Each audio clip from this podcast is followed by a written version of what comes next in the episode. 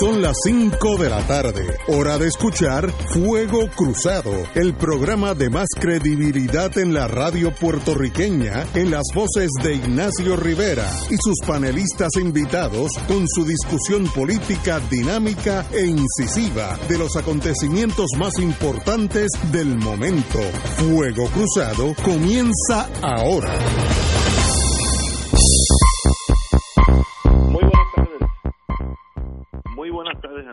De Fuego Cruzado.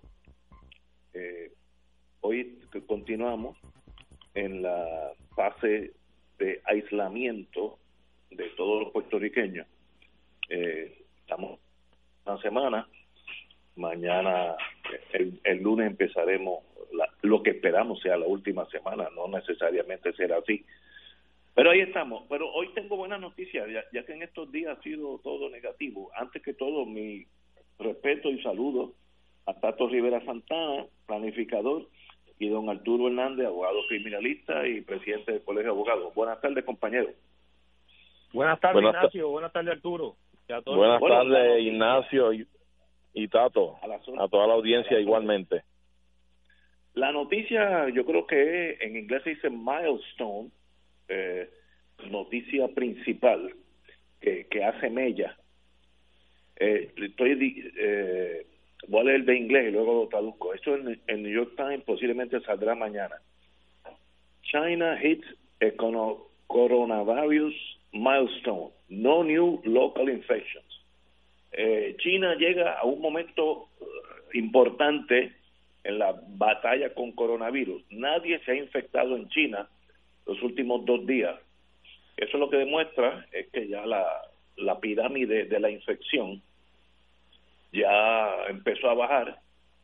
China, como sabemos, tomó, eh, actuó rápido y marcadamente militar, como, como suele hacer esa, esa cultura. Hizo un, un hospital en 10 días. Aquí eso, mira, en planificación nada más se va año y medio, en planificación. Eh, pero en 10 días hicieron un hospital nuevo. Y hoy se reporta en el New York Times que ya bajó la infección en China, ya que no tiene casos nuevos.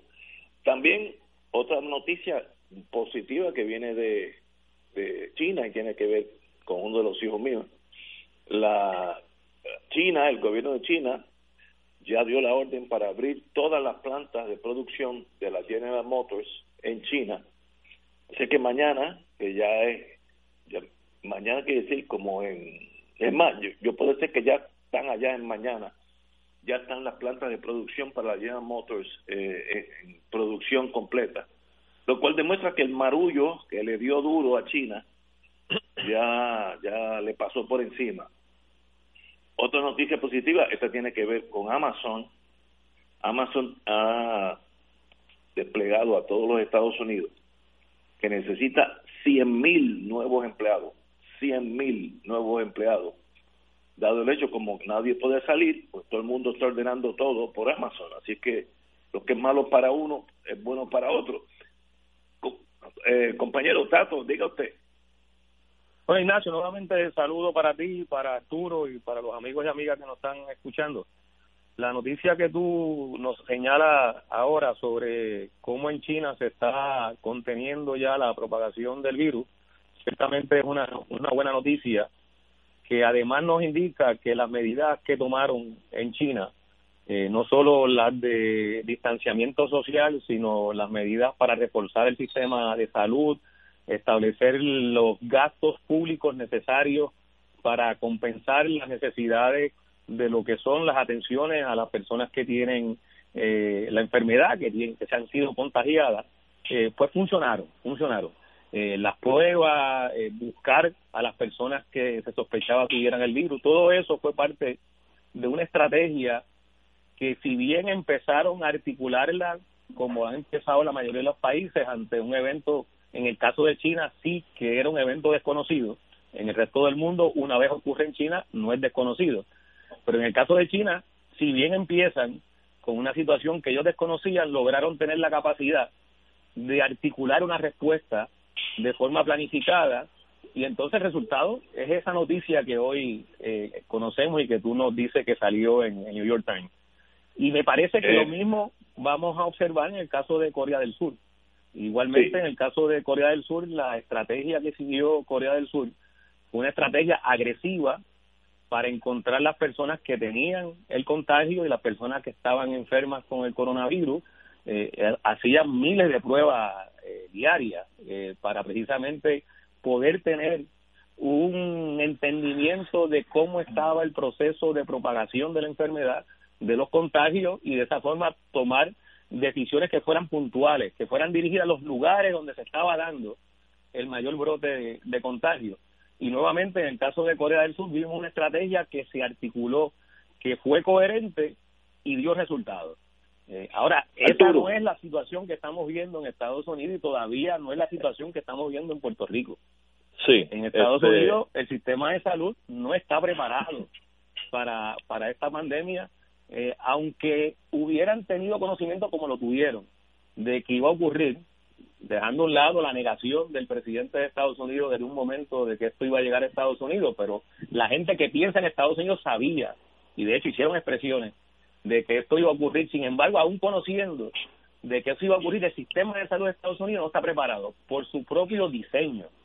Es un sistema de salud que está montado sobre el negocio, sobre el lucro, y no sobre un derecho que tiene la población. Y en el caso de Puerto Rico, que fue privatizado. mira, este, como yo, creo que yo coincido fundamentalmente con lo que ha dicho el compañero Tato Rivera Santana. Eh, no eh, obstante, hay que hacer hay que hacer algo claro, ¿verdad? El, el sistema económico y político de la China es uno muy distinto, está cimentado de forma diferente al sistema político y económico de los Estados Unidos de América, ¿verdad? Y con una economía centralizada que ha tenido unos, unos espacios distintos en las últimas décadas, eh, porque hemos visto cómo se ha flexibilizado en la China el asunto del impulso económico y la gestión que se ha dado por individuos en la sociedad china en términos de gestión económica. Pero independientemente de eso, en términos de la economía nacional como un enfoque eh, generalizado, la economía de China es una economía centralizada y responde sobre todo fundamentalmente al bien y al interés común ¿ves? de la gente. Y en ese sentido, vemos como por otro lado en Occidente, en América, en Estados Unidos y Norteamérica, pues ahí tenemos una economía que fundamentalmente gira en torno a la generación de capital en manos privadas, ¿verdad? En, la economía eh, que se genera a través de corporaciones, este, etcétera, etcétera. Y entonces, en el momento de medir las, mm, de medir o tomar medidas eh, o considerar tomar medidas en Estados Unidos, el aparato de gobierno que mueve la cosa económica, etcétera, eh, las consideraciones primeras que tiene, incluyendo el enfoque de, de lo que puede ser esta enfermedad, un tipo de epidemia, etcétera, el primer enfoque que se hace y se realiza en el análisis es cómo afectaría esto a la economía. No tanto, no tan solo la paralización de una gestión económica, incluso desde todos los ángulos de la economía, el bolsillo de la gente. Ya hemos visto cómo las medidas que se están considerando en, el Congreso de Estados Unidos y por el presidente de Estados Unidos incluye hasta el estipendio de una aportación monetaria a las personas que hayan perdido empleo, que hayan mermado en sus ingresos y que dependen de ese ingreso mensual para su subsistencia. Es decir, tú tienes que paliar el asunto de alguna manera, pero el enfoque fundamental es el económico más allá del salubrista. Yo creo que ahí hay una gran, un gran problema y una gran discrepancia porque son dos enfoques que compiten consistentemente al tomar medidas de política pública con relación, en este caso, a una posición salubrista, a cuestión de salud pública, pues compite el enfoque económico y de la gestión económica con el salubrista.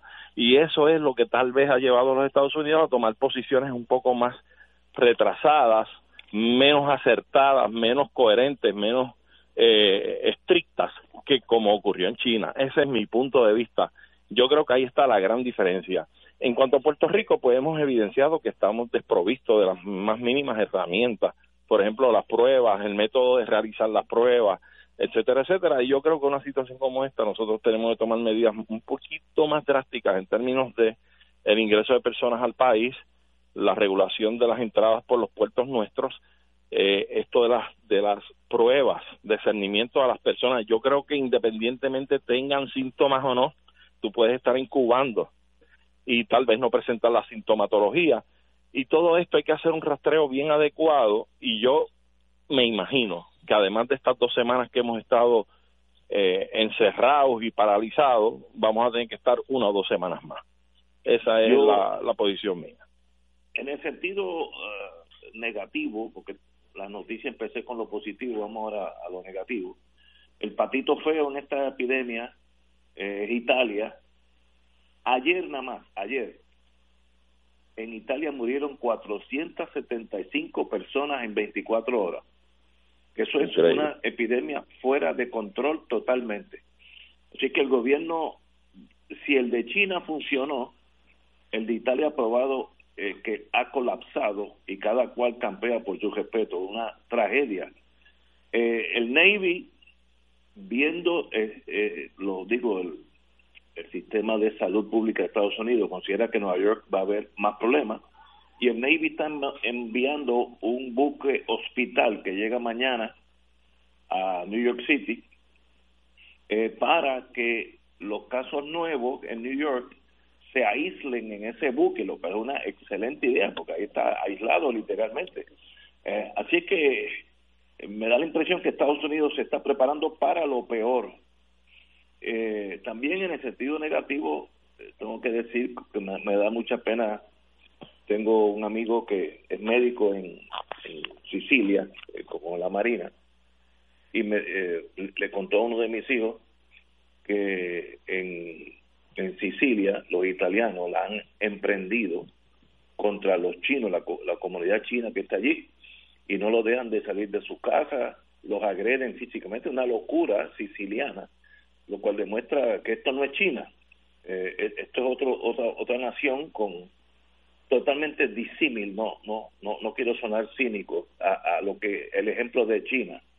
Eh, en Guayaquil también hubo un acto de locura, un avión de Iberia iba a aterrizar y cuando llega a lo que se llama el, approach, que, ya, ya el avión empieza a mirar la pista para aterrizar, el, la alcaldesa de Guayaquil movió camiones y carros a la pista para que el avión que venía de España no aterrizara. Eso es altamente peligroso. Eh, ella no sabía si tenía gasolina para seguir para Quito, etcétera, etcétera. Pero demuestra que en estos casos, en estas pandemias, vemos lo mejor de los ejemplos, caso de China, y vemos la locura, caso de Sicilia y caso de este esta tragedia que, que no se evitó porque el piloto siguió para, para Quito. Eh, así que en estos casos tenemos que nosotros copiarnos lo bueno y no copiarlo lo malo. Eh, en el sentido negativo, se, se dice también por el New York Times que hay 850 millones de estudiantes de escuela pública, de escuela primaria en el mundo, 850 millones de personas sin ir a atender a la escuela por este problema. Esto fue el número de la UNESCO. Así que nos enfrentamos a, unas dimensiones de una pandemia que yo nunca en mi vida había experimentado nada igual, pero que no deja de ser seria. El gobierno tiene que atenderla. Yo, el gobierno de Puerto Rico tiene unas desventajas.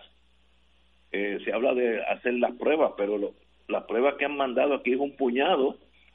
Así que Puerto Rico tiene que esperar que el, Departamento de Salud Federal mande más pruebas, porque con, con la bancarrota nuestra no podemos ni comprarla, a menos que sea una emergencia, no, no, no sé ni cómo enfrentarse a eso. Yo estoy seguro que la gobernadora le gustaría tomar pruebas a todo el mundo. Si le tomas a 100% de los puertorriqueños, haría un gran avance, pero es que no tenemos 3 millones, creo que lo que tenemos son eh, menos de 100, algo así, una cosa espantosa. ¿Qué se puede hacer con esa realidad? Ah, pues ahí ahí entramos a un capítulo que podría tomar meses de, este programa. Pero fíjate, Ignacio, eso que tú mencionas, hay que mirarlo entonces desde la óptica de qué cosas podemos aprender de este proceso. Y, y, en, y en ese acercamiento podemos encontrar la necesidad de tener un sistema de salud que atienda a la salud como un derecho, no como un negocio, no como una mercancía, y que desde el punto de vista de la capacidad del gobierno para manejar situaciones como es el caso de una pandemia inédita, en el caso de, del coronavirus, eh, pues que pueda tener los instrumentos, la capacidad política, los poderes para tomar las decisiones que son básicas, que son claves. Por ejemplo, el manejo de la entrada de los aeropuertos y de los puertos en Puerto Rico pues sabemos que eso no lo no está bajo la jurisdicción del gobierno de Puerto Rico por su condición colonial y, y algo que es tan básico y tan elemental como poder intervenir en nuestros puertos y aeropuertos pues el gobierno de Puerto Rico está con la con los brazos atados y ahora la gobernadora depende de una petición que le hizo al FIA a ver si se puede restringir la llegada de vuelos internacionales a Puerto Rico que por cierto no descarta o sea no no va a atender el asunto de los cientos de vuelos que llegan de Estados Unidos. Porque para los efectos de la relación colonial, Estados Unidos no es un país eh, extranjero. Y entonces son, cosas que tenemos que mirar, que tenemos que mirar para, entonces nosotros como país, como sociedad, darnos cuenta de las cosas que tenemos que atender, que tenemos que corregir, que tenemos que superar. Mira, hoy estaba mirando. Eh, Tato, perdóname, perdóname un segundito, Tato. Si bien es cierto lo que tú señalas, de la carencia de los poderes que nos aqueja para poder tomar decisiones fundamentales en el manejo de los asuntos nuestros, como es la falta de control por carencia absoluta de nuestra soberanía, falta de control para regular la entrada y salida por nuestros puertos, ya sean aéreos y marítimos. Por otro lado, también está otros, otra situación mucho peor, que es la falta de la capacidad o la interesa de poder responder realmente en momentos de crisis como se debe responder. Ignacio, yo te decía ahorita cuando tú hablabas, traté de intervenir para decirte que había más, hay más fondos, aquí hay una reserva para atender el asunto de la reestructuración de la deuda y el pago a la deuda, etcétera, de alrededor de 12 mil millones de dólares. Y yo pregunto, ¿por qué aquí no ha habido la capacidad y la interesa de alguien en el gobierno que diga, pues sí, yo voy a utilizarlos para esto que es primero. Esta es la salud del país, se nos va la vida de nuestra gente. La reestructuración de la deuda, el pago a la deuda, a los bonistas, etcétera, que esperen, que sigan esperando. Esto es primero, pues nos va la vida de, país, del pueblo. Y esas decisiones hay que tomarlas. Para eso se necesita liderazgo y liderato y entonces se ve carente ante una situación como esta donde no se atreven todo es pidiendo permiso aquí aquí es preferible pensar en ese refrán que hay popular de que es preferible pedir perdón a pedir permiso en estas circunstancias no hay que pedirle permiso a nadie usted tiene que actuar como hay que actuar y si los fondos están ahí reservados para una que otra cosa que puede esperar atendamos esta situación primero. Esto es más urgente. Vamos, vamos esta es la vida de nuestro país. Vamos a una pausa y regresamos con Fuego Cruzado. Fuego Cruzado está contigo en todo Puerto Rico. Existen instrumentos financieros que generan ganancias de los mercados bursátiles con garantía de principal invertido. Las anualidades indexadas brindan excelentes rendimientos y garantías de inversión superando los instrumentos tradicionales de ahorro. Para orientación y citas, llama a los expertos en seguros y anualidades de RJBB and Associates al 787-691-2899 o al 787-505-1891 proveyendo tranquilidad, transfiriendo tu riesgo. Recuerda 787-691-2899 o 505-1891. Hoy Puerto Rico vive momentos que han cambiado nuestro diario vivir. El coronavirus ya es una pandemia a nivel mundial. Por el bien de los más vulnerables y tus seres queridos, evitemos su propagación y contagio. La radio siempre ha estado en los momentos más importantes de tu vida. Ahora más que nunca estamos contigo. Por eso únete a nosotros y quédate en tu casa. Conéctate, somos tu mejor compañía para informarte, orientarte y entretenerte. Un mensaje de la Asociación de Radiodifusores y esta emisora. Radio Paz te ofrece el mejor motivo para levantarte temprano y disfrutar el comienzo de un nuevo día de lunes a viernes con Enrique Liboy y Radio Paz en la mañana. La dosis perfecta de noticias, deportes y éxitos musicales de todos los tiempos, humor y curiosidades, calendario de actividades y tus peticiones musicales por el 787-300-4982. Conéctate con el 810 AM de lunes a viernes con Enrique Liboy y Radio Paz en la mañana. Llega a Puerto Rico uno de los cantantes más trascendentales de la música católica en el mundo, John Carlo. Tú eres más fuerte, el concierto. Y me hace gritar. 19 de abril, 4 de la tarde, Centro de Bellas Artes de Santurce. Que Boletos en la boletería de Bellas Artes de Santurce y Ticket Center. Produce RC Productions. Auspician Teleoro Canal 13, Oro 92.5 FM, Radio Paz 810 AM y Semanario Católico El Visitante. Y ahora continúa Fuego Cruzado.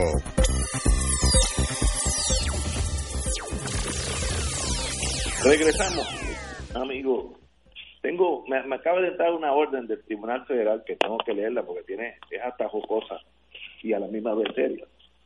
El juez presidente del Tribunal Federal, el juez El PIC, radicó una, envió a todos los abogados una orden que dice que por la razón de la pandemia que tenemos, el, el Tribunal Federal detiene todo eviction. Eviction es cuando un banco ejecuta una propiedad eh, hasta el 30 de mayo, así que lo brinca dos meses y unos días. Hasta el 30 de mayo no puede haber eh, expulsiones de propiedad alguna eh, por la razón de la pandemia en los casos que son ejecuciones federales. Pero también tiene una, una oración que yo nunca le había visto y es extraordinaria dice que toda, estoy traduciendo, toda moción radicada solicitándome al tribunal que tome acción alguna está de antemano denegada, pero pueden radicarla después del 30 de mayo. Yo nunca en mi vida había visto eso, que un juez diga a todos los abogados, las mociones que ustedes van a radicar pidiendo más reconsideración, etcétera, etcétera, desde ahora están negadas, si quieren, radícalas después del 30 de mayo. Eso es una reacción, y creo, que es sabia y, humana en torno a este no es el momento que venga un alguacil y te bote de tu casa. Este, no importa las razones de, falta de pago. Dejemos que pase esto y entonces pues el, el mundo legal vuelve a su curso. Así que felicito al juez El PIB por esta acción que de verdad esa última oración nunca la había visto. Las, las mociones a ustedes abogados que les gusta radicar cosas desde ahora están denegadas. Así que no, no, no vengan para acá. Ignacio le está remachando al foro en la Corte Federal que, mire, el tribunal está cerrado hasta el 30 de mayo, no radiquen nada. Ahora sí, muy bien. Ignacio, si es bueno eso, mucho mejor es que hay una moratoria en el pago de las hipotecas. Seguro. Y de hecho, eso eso estaba incluido en un proyecto de ley que se aprobó ayer en el Senado y que la Cámara hoy lo, lo rechazó. Eh, Entre otras medidas para beneficiar a los ciudadanos que no están recibiendo ingresos o que están teniendo dificultades económicas y que ahora con esta situación de, del toque de queda y del cierre de los centros de trabajo se les complica aún más. Entonces el tribunal tendría que recibir eh, la avalancha de casos que van a recibir si no se establece esa moratoria.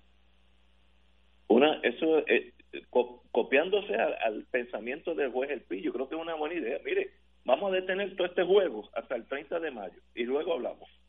Una medida cautelar humana, este, pero para eso hay que tomar acción. Yo no sé si los tribunales locales pueden tomar ese tipo de reacción casi dictatorial.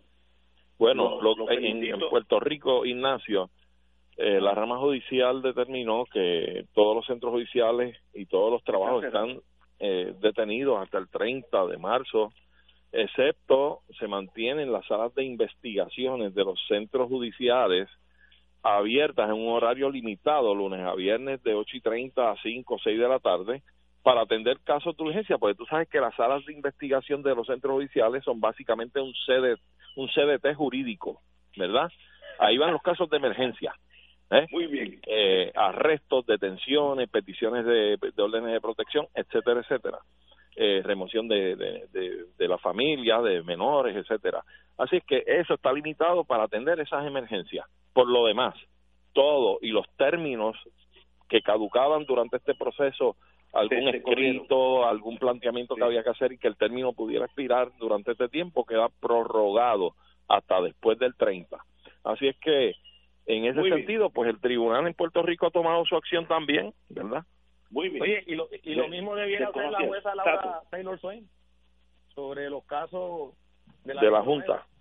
De la Junta de Control Fiscal.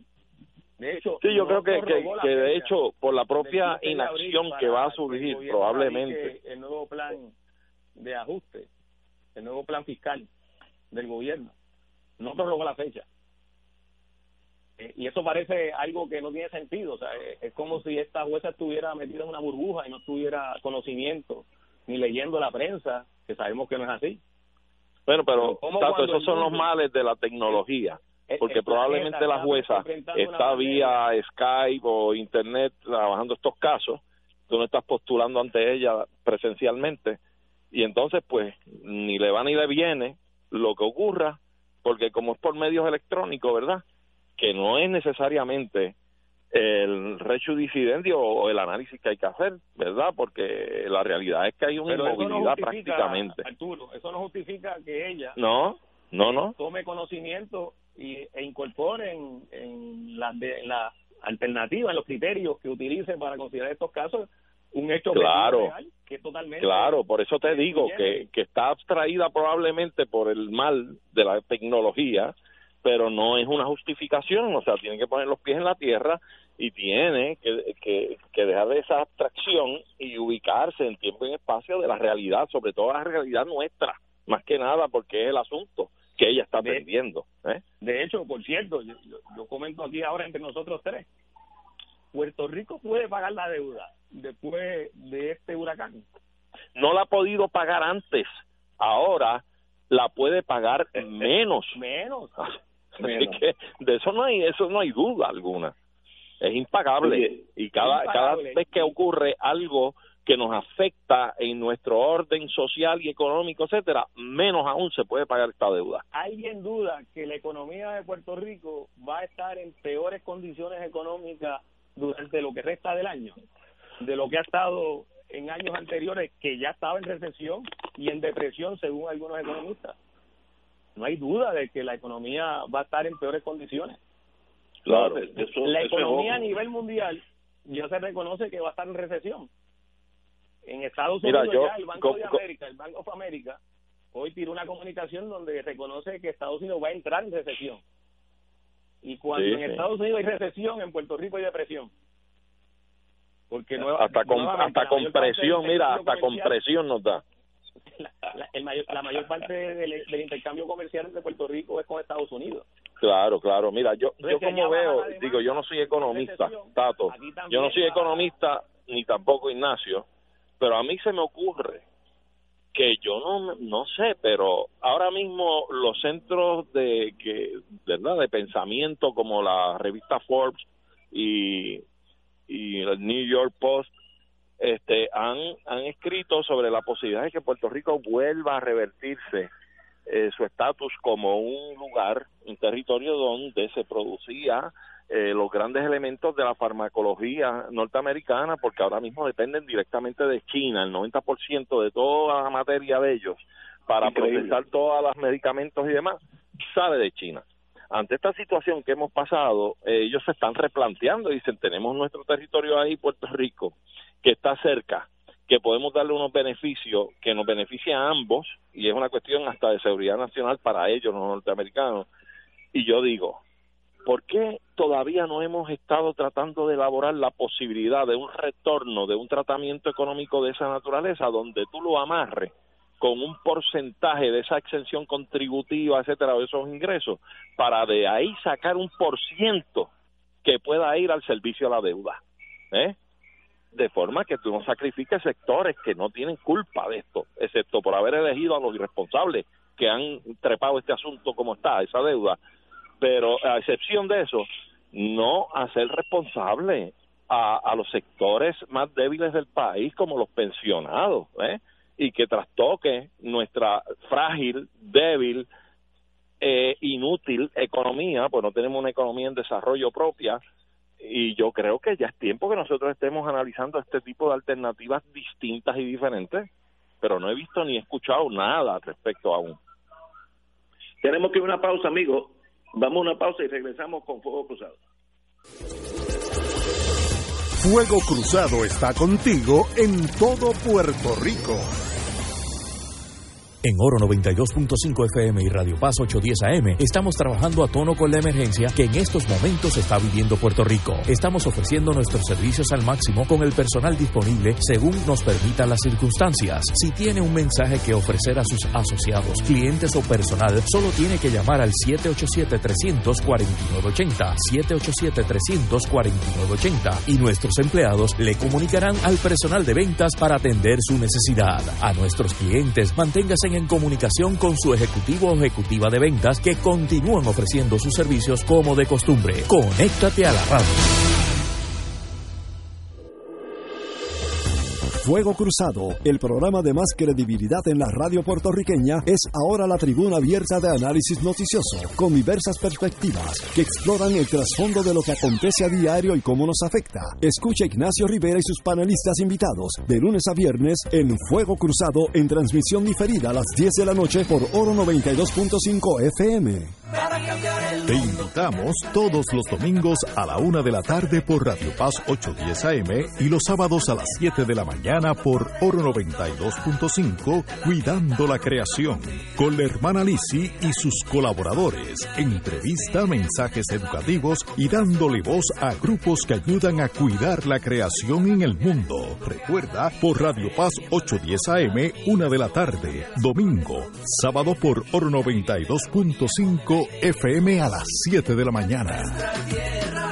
Fanático del deporte, la mejor información y el mejor análisis lo escuchas los sábados a las 2 de la tarde por Impacto Deportivo con Javier Sabat y el más completo elenco en deportes por Radio Paz 810 AM y en las redes sociales Facebook, Impacto Deportivo, Radio PR, Twitter e Instagram, Impacto underscore Deport juntos, impactando el deporte nacional.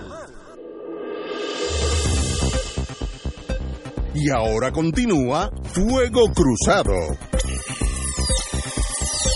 Regresamos, amigas, amigas, a Fuego Cruzado. Bueno, como dicen eh, por el Oriente, las cosas malas traen cosas buenas. Y la Junta de Supervisión Fiscal se ha unido al coro de solicitudes al Congreso para que se reconsidere atraer a Puerto Rico de nuevo bajo los incentivos económicos que sean. Eso, eso es para un economista hablar de eso.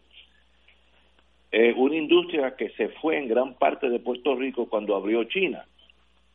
Eh, en el mundo militar hay una ley que todo aquello que tenga que ver con lo militar desde las botas hasta las bombas atómicas, se tiene que hacer en territorio nacional. Aquí existe una industria de uniformes eh, del ejército norteamericano y que está aquí estrictamente porque tiene que estar en territorio nacional. Y la Junta, eh, aprovechando el editorial del New York Post y un senador que se me olvidó el ahora, que le, le le gusta la idea, está indicando que en Puerto Rico la infraestructura de la farmacéutica, de ese arte, ya está. No ir a un desierto y empezar en cero, sino aquí existen 20, 30 compañías farmacéuticas haciendo de las medicinas más complejas hasta las más sencillas. Y yo creo que eso hay que darle una visión de prioridad por el gobierno de Puerto Rico. Y segundo, atarla a la seguridad nacional, que que cuando uno en Estados Unidos toca ese tema, todo el mundo le pone atención. Si Estados Unidos tuviera una guerra o un aliado de Estados Unidos tuviera una guerra y, y necesitaría eh, eh, aspectos de farmacia, medicina, suero, etcétera, etcétera. Y China dice que no, porque tiene intereses encontrados pues esa ayuda que Estados Unidos le gustaría dar a un, aliado de ellos no se le dará porque el 90% de la base de la medicina están hecho en China. Así que si uno lo mira desde el punto de vista de seguridad nacional, conviene que esas farmacéuticas regresen a Puerto Rico. algunas de las que están en China salieron de aquí. Y es, eh, eso, si yo fuera asesor de la señora gobernadora, es una prioridad tan absoluta que hay que mandar la persona más cualificada que sea a seguir eso en Washington desde hoy, desde hoy. Esto es, no se puede dejar pasar esa paloma blanca porque eh, si se va se aleja de ti y no vuelve. Eh, ¿qué, ustedes piensan, Tato? Pues mira, Ignacio, yo, yo creo que eso tiene sentido si aprendemos de lo que ocurrió en el pasado.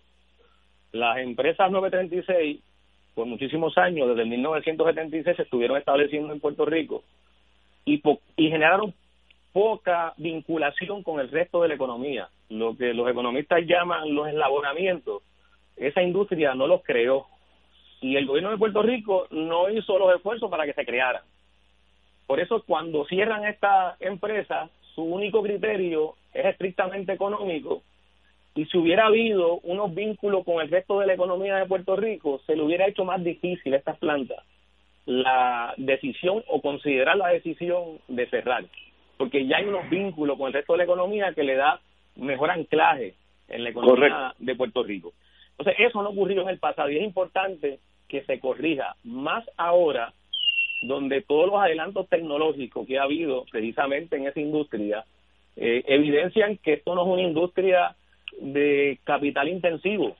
Es decir, no, no es una industria que genera mucho empleo, porque ya la tecnología ha desplazado la fuerza laboral eh, como antes ocurría en, en esta industria. Así que el criterio de que eso va a ayudar a crear empleo fue un criterio que hoy se reduce ante todos los avances tecnológicos que han tenido esas industrias. Por eso es que todavía es más importante que si se establecen puedan lograr que se conecten con el resto de la economía y entonces aquí se puede dar una situación que es favorable. Primero, se genera una inversión en Puerto Rico. Segundo, se generan unos empleos. Y tercero, se crean esos vínculos que generan más empleos, lo que llaman eh, los empleos secundarios y terciarios. Eh, y además, amarra esas plantas y esas industrias a la economía de Puerto Rico y eso forma parte entonces del criterio que pueda utilizar o de los criterios que puede utilizar la gerencia de esas compañías para tomar la decisión que sea en el caso de que decidieran irse de Puerto Rico. Yo creo que, que ahí es que tenemos que nosotros añadirle lo que no tuvo las empresas 936 en el pasado y que fue en ese sentido muy fácilmente atacada por los sectores tanto en el Congreso de Estados Unidos como en Puerto Rico, en el caso de Puerto Rico por razones estrictamente ideológicas del PNP, que vincula la extensión contributiva a la 936 a, aislarnos o alejarnos de la estadidad, pues en la medida en que se logra que se aten estas industrias y se eslabonen con el resto de la economía, pues se le quita un argumento que tuvieron estos sectores en el sentido de que planteaban de que estas compañías en general no estaban produciendo los empleos que se decía que, iban a producir. No olvidemos, por otro lado, que se establecen con excepción contributiva. Así que, que, que eso nos, nos obliga con más razón a que el impacto que pueda tener el establecimiento de esas empresas sea por la vía de conectarse con el resto de la economía y generar más empleo, que haya transferencia de tecnología. O sea, hay una eh, gran posibilidad, si nosotros tuviéramos como gobierno y como país la capacidad para diseñar esas políticas, para que entonces se le saque un beneficio extraordinario al establecimiento de esas empresas.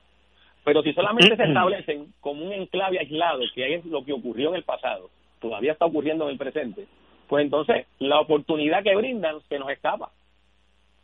Arturo. Mira, eh, yo coincido con lo que plantea en principio eh, el compañero Tato Rivera. Y, y, creo que en efecto es un punto muy importante establecer que probablemente a la altura que estamos del siglo XXI con el avance y el desarrollo tecnológico, es probable que haya una reducción comparable, probablemente, con la generación de, de empleos, ¿verdad? directos. No obstante, sí, indirecto, pero ahí, ahí, ahí entra en juego precisamente eh, qué se puede legislar, qué arreglos se pueden tomar en términos de la, los créditos contributivos, las exenciones contributivas y cómo ese capital que se genere se pueda mantener dentro de las arcas en el país y en la banca local, etcétera, y que pueda estar estructurado el arreglo para que de ese capital se puedan hacer inversiones en la generación de nuevos empleos y de y de poder hacer una generación de un desarrollo económico mayor en ciertos sectores revitalizar sectores eh, de la economía. Eh, y eso es lo más importante. Yo creo como tú decías Ignacio que aquí no se puede no se puede dejar pasar un día más. Aquí tenemos desde el punto de vista de gobierno de gobernabilidad eh, tiene que juntarse un equipo de peritos y expertos en este asunto para que puedan trasladarse a Estados Unidos como cabilderos del gobierno de Puerto Rico ¿ah? a poder empujar esta idea y poder tratar de, de tener el mejor ambiente y aspecto posible para sentarse en una mesa a negociar alternativas que sean sumamente provechosas para el país, que si bien en una forma directa no, no pueda crear esto una hemorragia, por decirlo de alguna manera, de mucho empleo directo, sí puede abrir las puertas a que esa afluencia de capital pueda entonces generar, en términos de, de su impacto en la sociedad, en los sectores económicos que estén deprimidos o desatendidos, así como en la creación o el impacto que tenga en los empleos secundarios, terciarios, que sí pueda haber una, una generación que sea de impacto en el país y que tenga ese eslabonamiento que sí hacía falta y hace falta con todos los sectores, diversos sectores de la economía nuestra, que entonces pueden crear una cadena donde tiene el efecto de verse y medirse en términos de la economía local. Eh, qué beneficios traería unos arreglos como estos, ¿ves? y que sin lugar a dudas van a representar un gran eh, interés y además el servicio a los mejores intereses de los Estados Unidos tener esa manufactura tan cerca de ellos a una distancia que por avión puede estar a dos, tres, cuatro horas. Eh, así que yo creo que se pasa el tiempo y es importante que se tenga la visión de cuánto representa este asunto, esta, esta, esta puerta que se entreabre nuevamente para poder eh, aprovechar la oportunidad y hacer allí las gestiones que hay que hacer, que se olviden de estos gestores que van allí a tocar la puerta y que para la estadidad, que los pongan a trabajar para este asunto, ¿ves? Aunque aquellos tienen un prisma muy politiquero y muy político, muy ideológico, lo que tiene que hacer es buscarse las mejores mentes del país, que aquí están que sobran, las hay, para que los envíen a trabajar por Puerto Rico. Esa es la mejor forma de hacer esto y olvidarnos de las personas que están ahora mismo en cargo. Por ejemplo, yo no sé cuán efectiva puede ser doña Jennifer González sola, ella allí en el Congreso. ¿Por qué no se ha creado un caucus de los legisladores puertorriqueños para que empiecen a empujar esto desde el Congreso? Oye, iniciativas como esa, vamos, con gente del sector privado que sean peritos y que se unan a ese equipo de caucus de legisladores puertorriqueños en el Congreso este, y de amigos de los legisladores de, puertorriqueños y de Puerto Rico. Así que esas son las gestiones que son en pros del país, que no tienen banderas políticas y que tenemos que empujar porque nuestra realidad y nuestra relación es esa. Y mientras resolvemos el problema grande, tenemos que trabajar con esto. Porque yo creo que hasta en una eh, gobernanza bajo la soberanía plena de Puerto Rico o asociada con los Estados Unidos, un arreglo como este sería también factible, ¿por qué no? ¿Por qué no? Así que hay que trabajar en esto. Eh, eh, este, como dije anteriormente, esto es un asunto que puede ser tan y tan, no, no que puede ser, es de tal importancia que tiene que tener prioridad uno. Yo, la gobernadora, aquí en Puerto Rico hay una serie de farmacéuticas que ya tienen gente gerente que conocen el mundo aquí, pues mire, reclútelos también para que la orienten o que vayan a Washington. Esta gente va a Washington una vez al mes eh, en ese mundo de, farmacéutica, pues que ayuden también nombrar a personas en Puerto Rico cuyo bagaje, desde diplomático hasta su conocimiento técnico legal o técnico farmacéutico, eh, es innegable. Yo puedo mencionar cinco o seis personas que usted no puede fallar, pero no dejen pasar esto, porque pasa el coronavirus, ya China empezó a abrir las plantas y nosotros nos quedamos aquí pues eh, con nuestros problemas pequeñitos y esta es un, una paloma blanca que hay que enamorarla para que se quede dentro de la casa, que estuvo aquí y se fue, tal vez por nuestra propia eh, falta de, de cuido. Tenemos que ir a una pausa. Nos, vamos, nos regresamos en Fuego Cruzado está contigo en todo Puerto Rico. Caritas de Puerto Rico informa que por razones de seguridad y prevención, sus oficinas localizadas en la calle San Jorge 201 en San Juan mantendrán sus servicios únicamente vía telefónica, de manera provisional y hasta nuevo aviso. Participantes o solicitantes de servicios pueden comunicarse al 787-349-53 en horario regular de lunes a viernes de 8 de la mañana a 12 del mediodía y de 1 a 4 y 30 de la tarde para coordinar su cita o ser atendido telefónicamente en la fecha y hora asignada. Hoy Puerto Rico vive momentos que han cambiado nuestro diario vivir. El coronavirus ya es una pandemia a nivel mundial. Por el bien de los más vulnerables y tus seres queridos, evitemos su propagación y contagio. La radio siempre ha estado en los momentos más importantes de tu vida. Ahora más que nunca estamos contigo. Por eso únete a nosotros y quédate en tu casa. Conéctate, somos tu mejor compañía para informarte, orientarte y entretenerte. Un mensaje de la Asociación de Radiodifusores y esta emisora. Radio Paz te ofrece el mejor motivo para levantarte temprano y disfrutar el comienzo de un nuevo día de lunes a viernes con Enrique Liboy y Radio Paz en la mañana. La dosis perfecta de noticias, deportes y éxitos musicales de todos los tiempos, humor y curiosidades, calendario de actividades y tus peticiones musicales por el 787-300-4982. Conéctate con el 810 AM de lunes a viernes con Enrique Liboy y Radio Paz en la mañana. Dale una vuelta al mundo los viernes a las 2 de la tarde y repasa las noticias y acontecimientos más relevantes, los sucesos que trascienden límites territoriales y sus protagonistas son objeto de discusión y análisis de nuestro panel. Para ampliar la perspectiva noticiosa de nuestra audiencia, emprende una vuelta al mundo. Cada viernes, comenzando a las 2 de la tarde por...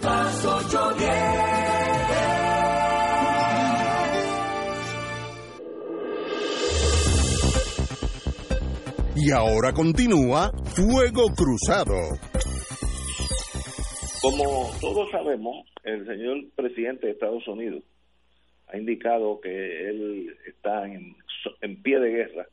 Es un wartime president, presidente en tiempo de guerra, por tanto toma decisiones con razón mucho más drásticas que el usual.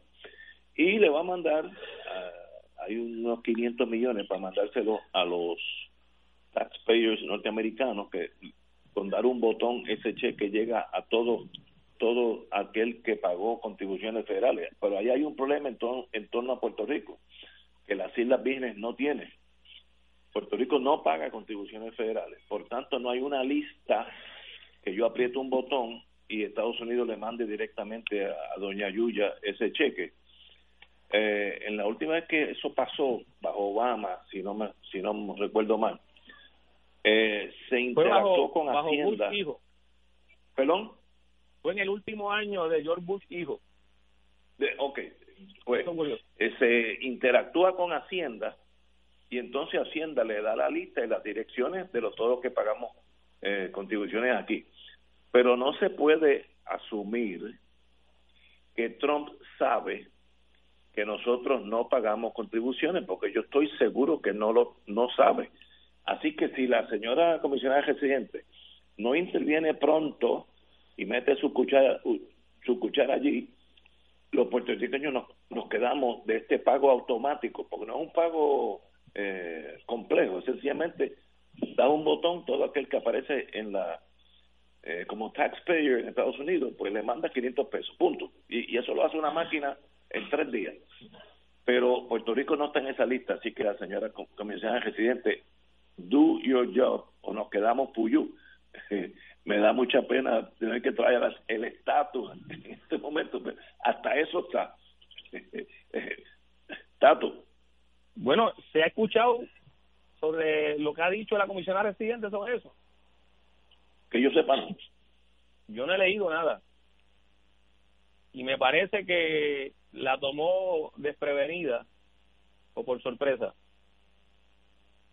Y con un presidente como Trump, que ha hecho gala ya súper corroborada de su desprecio a Puerto Rico, eh, veo poco probable que ocurra lo mismo que ocurrió en el último año de George Bush Que se aprueba durante la presidencia de George Bush, pero es Obama cuando es presidente, cuando entonces se hace el desembolso de, esos fondos.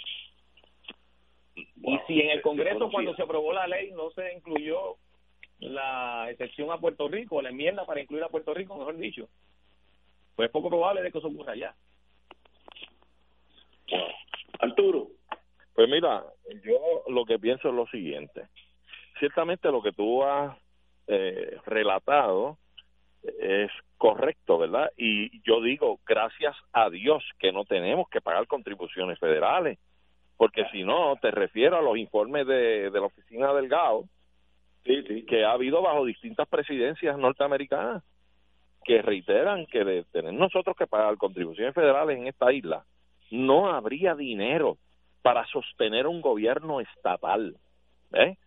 Porque nos vacían las arcas, nos vacían los bolsillos y no hay para nadie, ¿eh? Así que gracias a Dios que no pagamos contribuciones federales. Ahora bien, yo creo que por otro lado bastante le hemos pagado con toda la sangría que sacan de aquí de miles de millones de pesos al año con sus corporaciones, ¿verdad? Pero bueno, se queja eso. Ese un puntito aparte, un puntito aparte, hablando ahora del problema.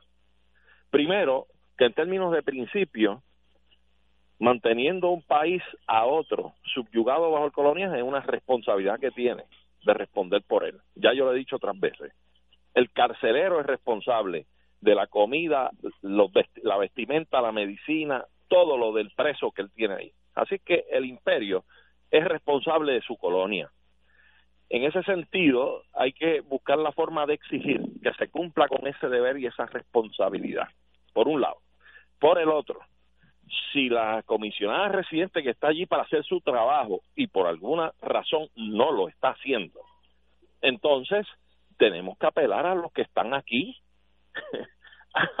a, su jefa política, vamos, que es por carambola, pues está bien, pero en términos estructurales, están, los jefes, están los jefes políticos, está la gobernadora, está el presidente del Senado, la Cámara, ¿qué hace que no le han llamado la atención para que le diga, mire, está pasando esto, usted qué va a hacer, qué ha hecho, pues tiene que hacer algo. Vamos a ponernos de acuerdo y vamos a empezar a tocar la puerta y empieza a hacer el trabajo porque ese dinero hace falta aquí. Así que yo creo que hay una desconexión absoluta en este liderato que gobierna el país. Unos andan por un lado, otros por otro, y, y pues a Dios que reparta suerte. Así es que en esas manos es que estamos y yo creo que, que tenemos que hacer la exigencia tenemos, si, si no a la de allá, a los de aquí, para los de aquí, que le exijan a ella, ¿eh? Y si no, pues mira, están los colaterales, que son los, los representantes en el Congreso que son boricua, de origen boricua, que sabemos que están ávidos de, como lo han demostrado históricamente, por sacar la cara por el país. Así que está Alexandria Ocasio, ahí está Nidia Velázquez, ahí hay unos cuantos compañeros que pueden ayudar. Si no lo hace la comisionada, que lo hagan los descendientes nuestros que están allí. Eh, yo yo te sigo tu pensamiento, discrepo de algo no en el sentido del deber ser, yo creo que tú estás Yo me lo imaginaba. No, no, cuando tú dices que Estados Unidos tiene cierta responsabilidad con Puerto Rico por la cuestión histórica, desde el punto de vista académico, ¿es correcto? Ahora, si tú miras todos los imperios desde Genghis Khan para acá, todos los imperios se han dado, eh, una, una característica es que explotan a las colonias Claro. cuando se van, las dejan hasta sin ventana. Hay un caso que yo leí hace cuando estaba en colegio, hace dos mil años atrás, que cuando los ingleses se fueron de Singapur, se llevaron las ventanas y los aire acondicionados, las pizarras, todo. Eso es clásico, un imperio. ¿Tú sabes por qué? ¿Tú, sabes por qué? Este, por irresponsables, porque son explotadores. Sí, porque tienen un solo denominador común todos los imperios, son unos canallas. porque son explotadores, eso mismo. Va, inarguendo, vamos a explorarlo. Ahora, la tesis que lo he oído muchas veces en Puerto Rico, que ellos tienen cierta obligación de pagar la deuda. Miren, los imperios no, no se llevaron las balas que disparadas en Vieques, que todavía están allí. Eso es claro. lo que lo que ocurre, Ignacio, perdonándome. Hay legislación internacional, Ignacio. Perdonándome, Ignacio y Tato, lo que ocurre es lo siguiente. Tú, tú estás hablando de algo que es una realidad y ha sido una realidad histórica también, ¿verdad? Los imperios disponen como les da la gana, se van, recogen, hacen lo que quieren, porque tienen el imperativo de la fuerza, pero no tienen el imperativo moral. ¿eh? La, el derecho internacional establece unas cosas con relación precisamente apuntando y apuntalando los elementos más básicos de lo que es la equidad, el respeto entre las naciones, eh, eh, la justicia de un trato entre un pueblo y otro, pero hacen lo que les da la gana por el poder que tienen, pero el imperativo moral lo tiene el país y hay que denunciarlo, hay que exigirlo, independientemente de lo que hagan. ¿eh? después de 1960, cuando se aprueba la resolución 151415 de las Naciones Unidas, que es sobre el derecho de las naciones y de los países a la autodeterminación e independencia, ya ningún país puede argumentar lo que tú estás planteando, Ignacio, que es la naturaleza de todos los imperios y que coincido contigo en que efectivamente esa es la naturaleza de todos los imperios. Pero la humanidad avanzó en los pasados siglos y por lo menos luego de la Segunda Guerra Mundial hubo entendimiento que se plasmó en esas dos resoluciones precisamente para evitar eso que tú planteas, Ignacio de que vengan países que saquean y que su diseño político, su diseño imperialista y no tengan ninguna responsabilidad a nivel internacional.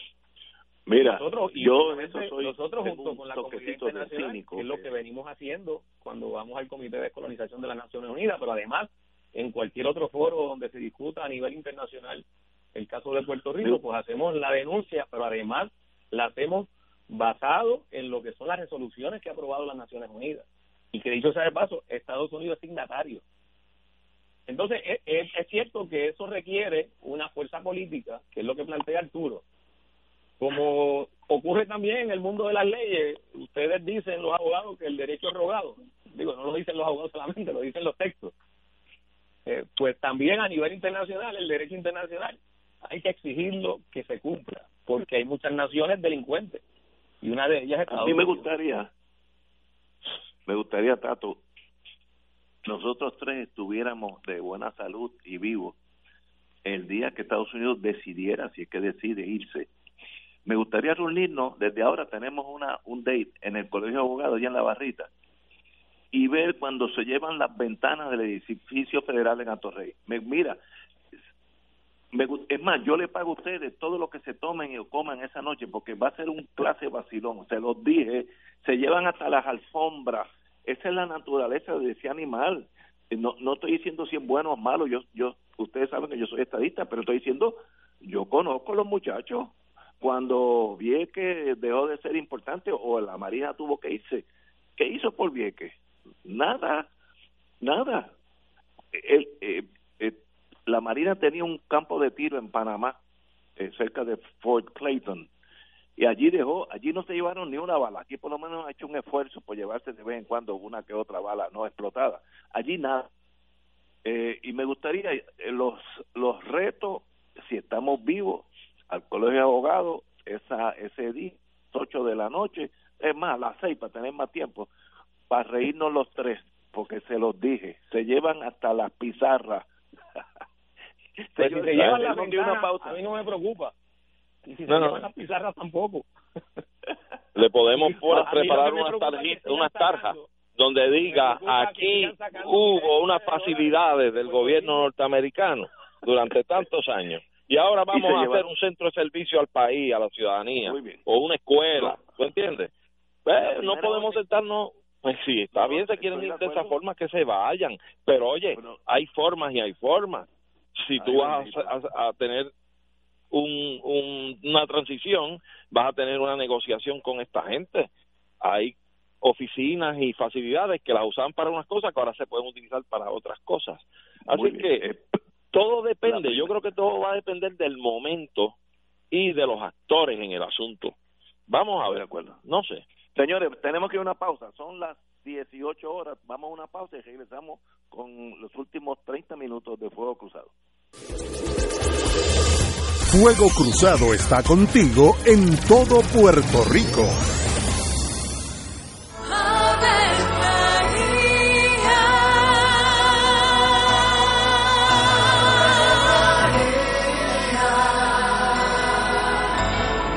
El ángel del Señor anunció a María. Y ella concibió por obra del Espíritu Santo. Dios te salve María, llena eres de gracia, el Señor es contigo. Bendita tú eres entre todas las mujeres, y bendito es el fruto de tu vientre Jesús. Santa María, Madre de Dios, ruega por nosotros pecadores, ahora y en la hora de nuestra muerte. Amén. He aquí la esclava del Señor. Hágase en mí según tu palabra. Dios te salve María, llena eres de gracia, el Señor es contigo. Bendita tú eres entre todas las mujeres y bendito es el fruto de tu vientre Jesús. Santa María, Madre de Dios, ruega por nosotros pecadores, Y el Verbo se hizo carne. Y habitó entre nosotros. Dios te salve María, llena eres de gracia, el Señor es contigo. Bendita tú eres entre todas las mujeres, y bendito es el fruto de tu vientre Jesús. Santa María, Madre de Dios, ruega por nosotros pecadores, ahora y en la hora de nuestra muerte. Amén. Ruega por nosotros, Santa Madre de Dios. Para que seamos dignos de alcanzar las promesas de nuestro Señor Jesucristo. Oremos. Derrama, Señor, tu gracia sobre nosotros, que por el anuncio del ángel hemos conocido la encarnación de tu Hijo, para que lleguemos por su pasión y su cruz a la gloria de la resurrección, por Jesucristo nuestro Señor. Amén. Gloria al Padre, al Hijo y al Espíritu Santo. Como era un principio, ahora y siempre, por los siglos de los siglos. Amén. Como parte de la conducta ética que debe regular lo que piensa, hace y dice cada rotario antes de actuar, este debe plantearse lo siguiente: ¿es la verdad? ¿Es equitativo para todos los interesados? crea buena voluntad y mejores amistades, es beneficioso para todos los interesados. Esta es la prueba cuádruple. Mensaje del Club Rotario de Río Piedras. Ante la posibilidad del inicio de una cadena de contagio con el coronavirus, el uso de medidas básicas de prevención serán de gran importancia para todos. De ser necesario, utilice mascarillas y guantes y no comparta artículos como jabones o toallas con sus familiares. Manténgase informado de fuentes oficiales médicas y de salud pública para no crear confusión. Protéjase del coronavirus y otras enfermedades transmisibles. Este mensaje es una aportación de servicio público de la Asociación Médica de Puerto Rico, Clínica Borinquen Medical Services y esta emisora. Aquí la llama se enciende cada tarde a las 5 porque escuchas Radio Paz 810 AM, WKBM San Juan y retransmite en diferido WOROFM Corozal San Juan, la Casa de Fuego Cruzado, el programa de más credibilidad en la radio puertorriqueña.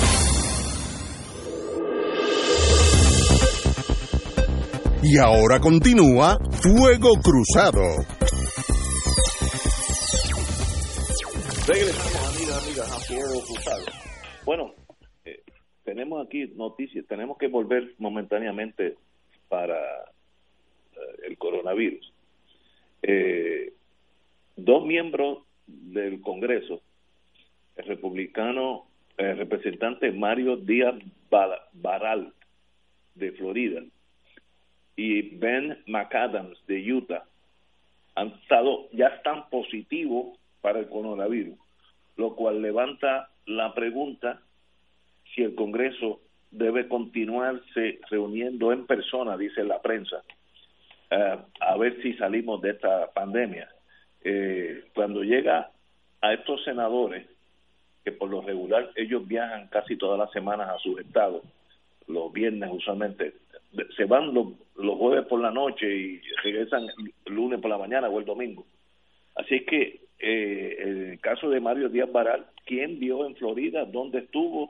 Si, obviamente en su residencia, su esposa, sus vecinos, y lo mismo en, en Utah con Ben McAdam. Así que esto se está regando a niveles que ya levantan eh, eh, sospecha que no hay no hay vaca sagrada en el Congreso ya ya llegó y hay otra otra cosa que tengo que hablar de de, de las inequidades del sistema. Estoy hablando del New York Times. Dice need a coronavirus test. Si usted es rico o famoso eso lo ayuda mucho.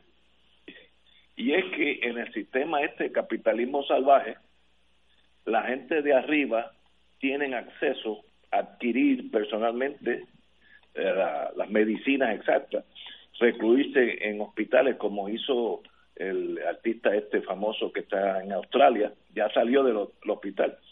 Eh, y sencillamente dice el New York Times, a diferencia con los pobres que no tienen acceso no solamente a, a los kits para ver si están eh, eh enfermos o no, sino tampoco tienen acceso fácilmente a, a los hospitales porque no tienen seguro. Así que es una ciudad tan, un país tan rico y trillonario que es, y los, los contrastes entre aquellos que tienen y aquellos que no tienen. Eh, no creo que haya otro país donde esas diferencias sean tan polarizantes como en Estados Unidos. Status. Cierto, pues mira, eh, Ignacio, precisamente eso confirma lo que hablábamos al principio del programa, de que el sistema de salud en Estados Unidos no está preparado para enfrentar el coronavirus y todo lo que implica esta, esta pandemia. De hecho, eh, mencionaba al principio del programa que estaba viendo unos datos interesantísimos de la Organización Mundial de Salud en cuanto a lo que esta organización establece debe ser la cantidad de camas de hospital que debe haber por cada 100.000 habitantes para que un sistema de salud pueda atender los servicios básicos de una población y enfrentarse a situaciones eh, de emergencia como evidentemente es esta. Y el número es 800 camas de hospital por cada 100.000 habitantes. Y es curioso que en Italia, donde ahora mismo se está dando la mayor cantidad de muertes por el coronavirus, la cantidad de camas por hospitales se redujo sustancialmente en la pasada década, como parte de esas políticas neoliberales de privatizar los sistemas de salud. Italia tiene cerca de unas 300 camas por cada 100.000 habitantes. Pues obvio, y así es que uno lo, ahora lo, comprende mejor, que el sistema de salud colapsara, porque no tenía la capacidad de, respuesta. Ahora, en el caso nuestro, para que no, eh, eh, no dejemos de, de aprender este proceso. En Puerto Rico, el dato que observé en el Departamento de Salud es que estamos en escasamente 250 camas por cada 100.000 habitantes. Lo que establece la Organización Mundial de Salud es que debe haber por lo menos 800 camas por cada 100.000 habitantes. Cuando uno mira entonces cómo eso se correlaciona con países como China o como Corea del Sur, donde se dio en China inicialmente, Corea del Sur posteriormente, eh, la pandemia, pues la cantidad de camas de hospital por cada 100.000 habitantes supera las 400 camas, las 500 camas por cada 100.000 habitantes. No se acerca todavía a las 800 camas como establece la Organización Mundial de Salud, pero es mucho más de las que tiene Italia y muchísimo más de las que tiene Estados Unidos. Entonces, e-, este asunto yo creo que es importante que lo miremos precisamente para nosotros como ciudadanos reclamar y proponer y exigirle a los funcionarios del gobierno que tienen que haber decisiones estratégicas de parte de nosotros como país para que nos preparemos para la próxima. Es decir, si esto nos va a servir para que aprendamos, pues es importante que se tomen las decisiones correctas. Y la decisión que hay que tomar inevitablemente en Puerto Rico y en Estados Unidos es transformar lo que hasta ahora tenemos como sistema de salud, que es un sistema de salud basado, como tú muy bien señalaste, Ignacio, basado en el lucro, basado principalmente en la empresa privada. Entonces, la respuesta pública, que es la que tiene que garantizar el gobierno y el Estado, es la que tenemos que exigir que nuevamente ocupe lo que es el espacio de un sistema de salud pública para que se pueda tener el respeto y se pueda ofrecer el derecho a la salud a los, a los ciudadanos. Por eso es que mucha gente hace un par de semanas atrás planteaba que Estados Unidos no estaba preparado para esta pandemia. Y tal vez por eso era que el presidente Trump se negaba a reconocerla, porque sabía, partiendo de esta premisa, probablemente sabía que si llegaba con la fuerza que hoy está en Estados Unidos y que todavía la siguen reduciendo, pues el sistema de salud de Estados Unidos tiene esa capacidad. Y por eso la respuesta de un barco militar hospital que va a anclar en Nueva York, que hoy mismo es de los principales focos en Estados Unidos del coronavirus. Importante para nosotros porque el intercambio entre vuelos aéreos entre Puerto Rico y Nueva York, como todos sabemos, eh, es intenso. Así que, que estas cosas eh, nos, nos obligan a que en toda esta conversación, en toda esta discusión sobre las medidas que hay que tomar, la necesaria eh, respuesta también solidaria que tenemos que tener, eh, usar también la, la lógica y el sentido común en, en todo este asunto, pero sobre todo eh, escuchar a los expertos que están planteando cuál es la ruta correcta. Pues en toda esta discusión hay que también tener presente que el futuro está más próximo de lo que nosotros pensamos. Y una vez pase esto, tenemos que hacer las correcciones que, que hay que hacer en el sistema de salud y en el sistema económico en general de, del país para que podamos tener un sistema de salud saludable.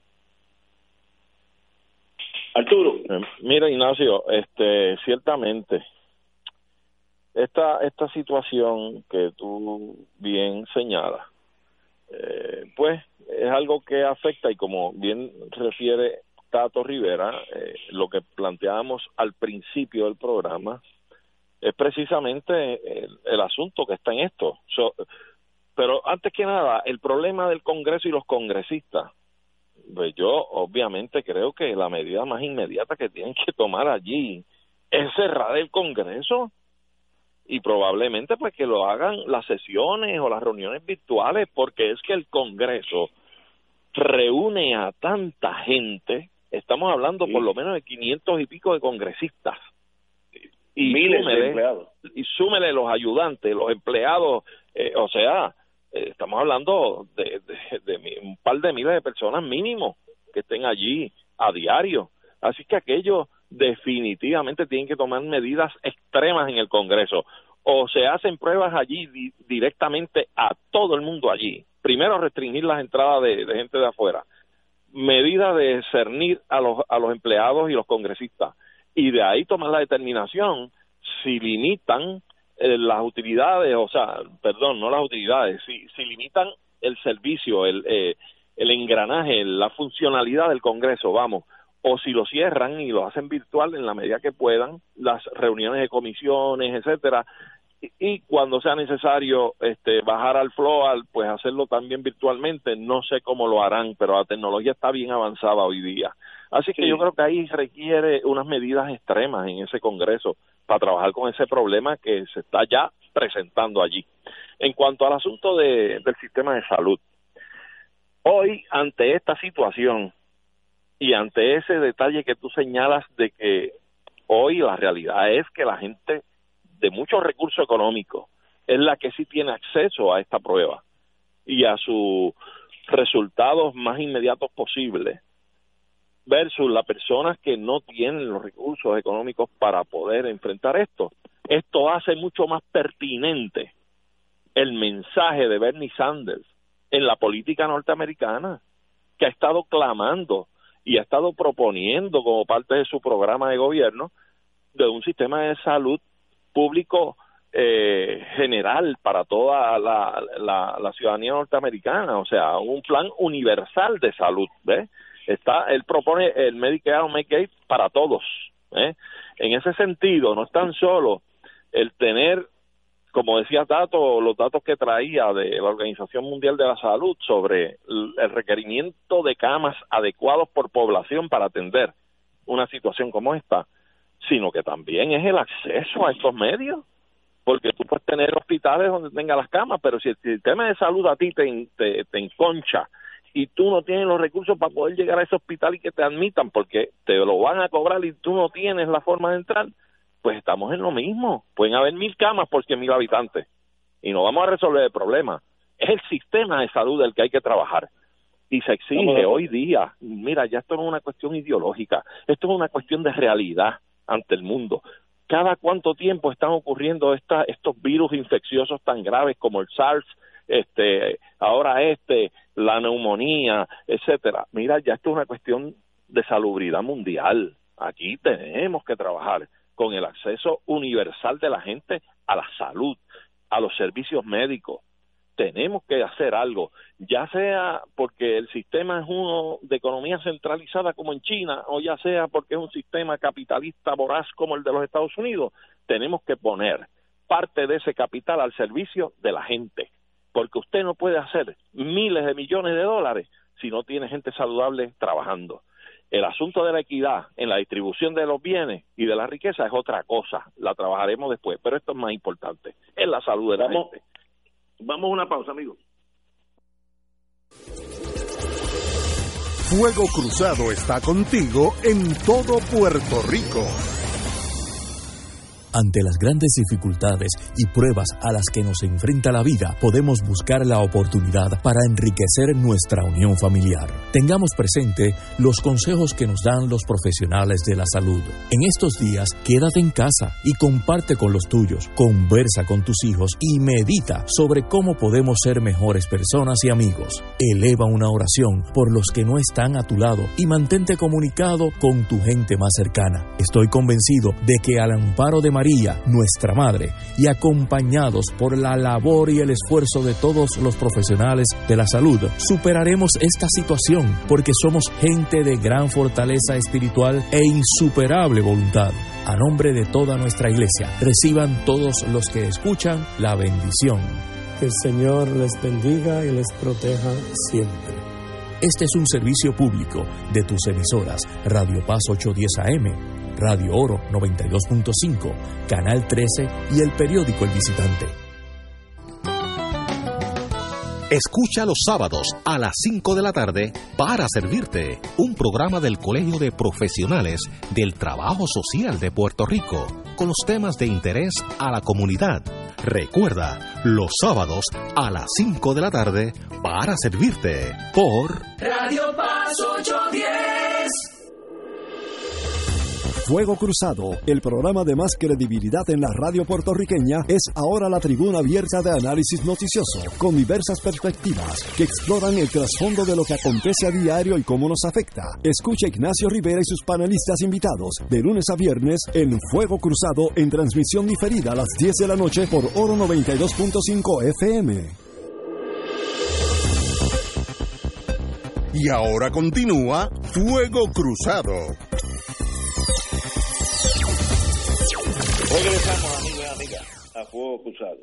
Eh, un, uno puede criticar o estar en contra del gobierno revolucionario de Cuba, pero de vez en cuando ellos pautan la norma de lo que debe ser.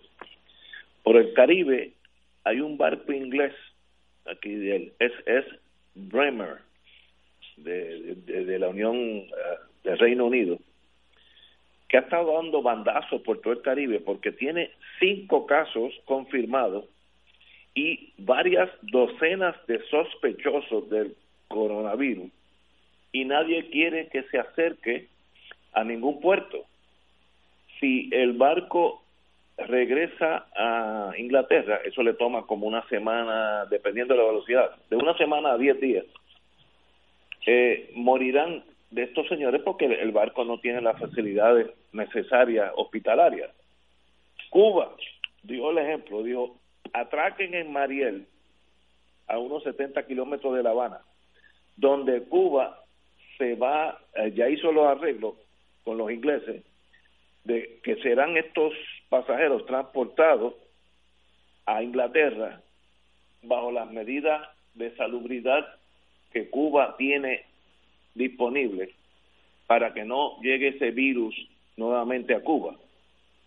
Y eso hay que respetarla, esas acciones que uno se queda eh, eh, eh, anonadado en el sentido de que bueno tener gente responsable. Si ese barco regresa a Inglaterra sin ayuda médica, eh, la mitad de esos casos, eh, que son personas mayores de edad por lo regular, digo ancianos por lo regular, y sin cuidado médico, la mitad no hubiera llegado. Así que felicito al gobierno de Cuba por una acción humanitaria más que otra cosa. No tiene Mira, Ignacio, Ignacio perdóname, ahí tú tienes el ejemplo más clásico que ha habido siempre de lo que es un gobierno al servicio y por la gente, por la humanidad. Cuba siempre ha dado ejemplo de esta característica que la, la, define, ¿verdad? Eh, cuando ha tenido que asistir a otros países, a otras comunidades, lo ha hecho sin discusión alguna, de clase alguna. Lo ha hecho cuando ha entendido que debe estar solidario con una causa donde se está luchando una causa, ha estado allí, ha enviado médicos también. Este, ciertamente Cuba tiene toda una política pública que es en atención en primer término a su gente, al bienestar de la gente. Por eso es que tú ves una economía eh, deprimida, pero ves gente que estudian, que, que son tienen grados académicos como ingenieros, médicos, abogados y, trabajan en cualquier desempeño, pero están están educados. Los recursos que tiene Cuba los pone al servicio de la humanidad, de su comunidad, de su pueblo. Ahora mismo con este problema del coronavirus, Cuba tiró adelante con un medicamento que no es que cure ni que sea una vacuna, es que es que enfrenta el problema de la pandemia porque sube y trepa el sistema inmunológico con el interferón tipo 2, algo por el estilo, que ya ha sido probado y que lo ha mantenido en uso y que ha sido exitoso. Creo que en China se solicitó que se que se China misma propuso que ese que ese medicamento fuera eh, incluido en el protocolo para tratar a la gente, ¿verdad? Porque es que tiene el efecto de encampanar el sistema inmunológico de, del ser humano.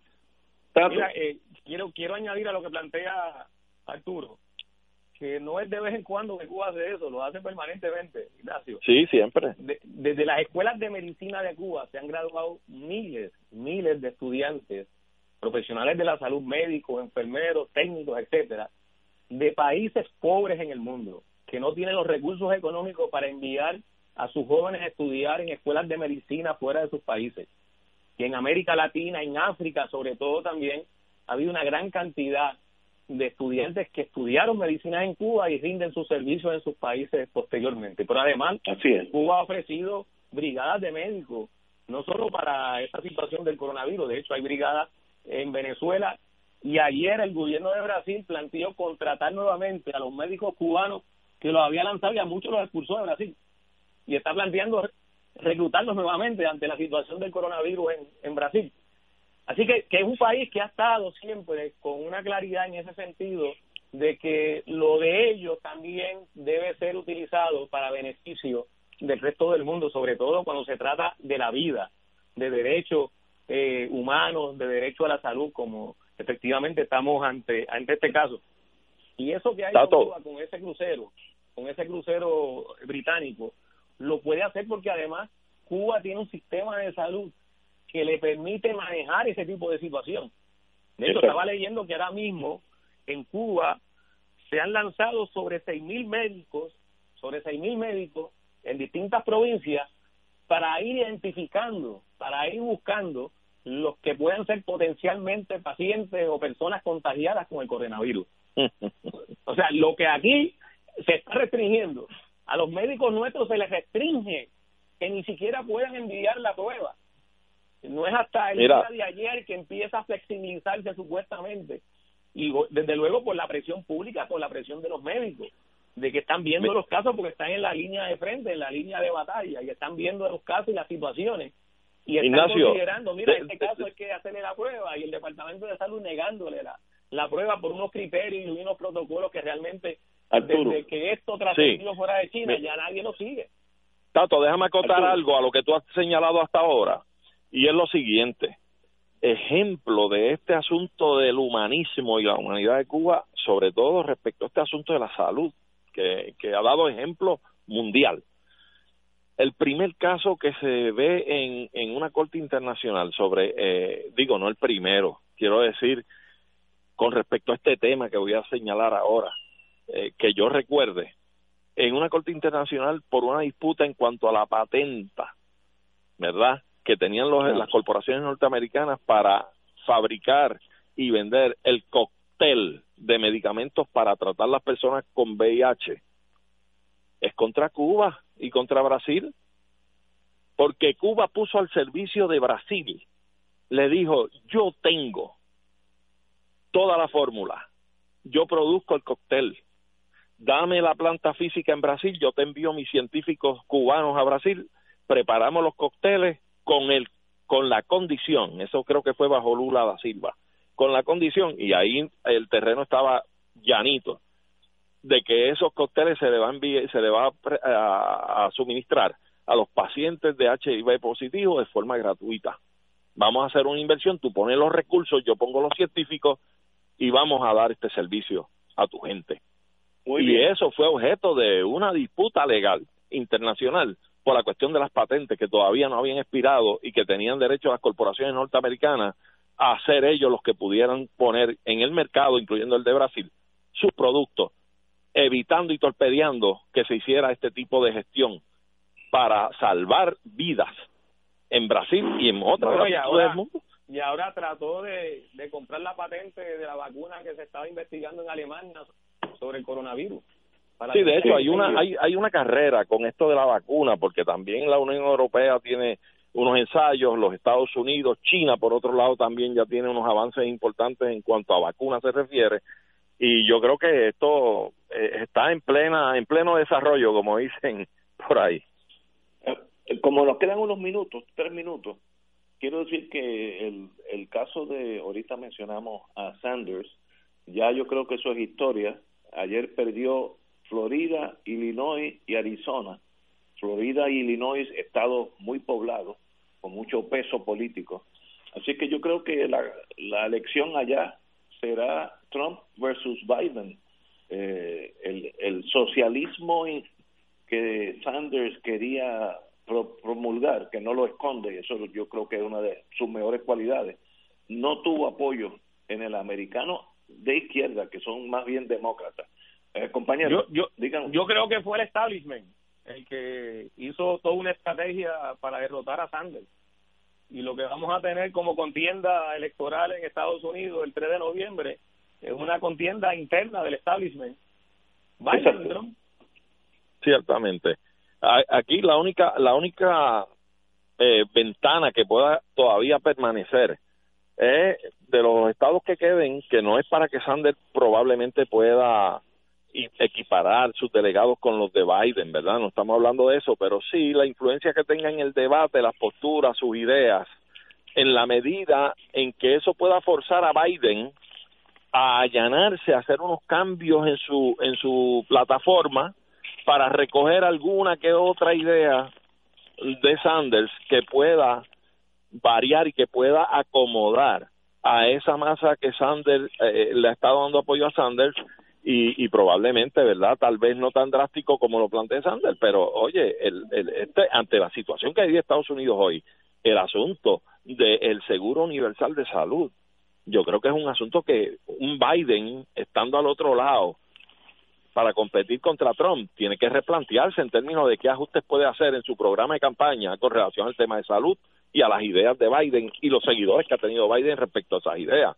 O sea, yo creo que el espacio que queda puede ser aprovechado para ver en qué medida ideas importantes de esa campaña de Biden, como la de el asunto de la salud, puedan influenciar en una modificación de las posturas de Biden que lo, lo ponga en posición entonces de una competencia que pueda ser eh, claramente eh, distinguible con Trump, pero todo va a depender de cómo responde a lo que mencionó ahora mismo Tato. El Tato tiene un minuto.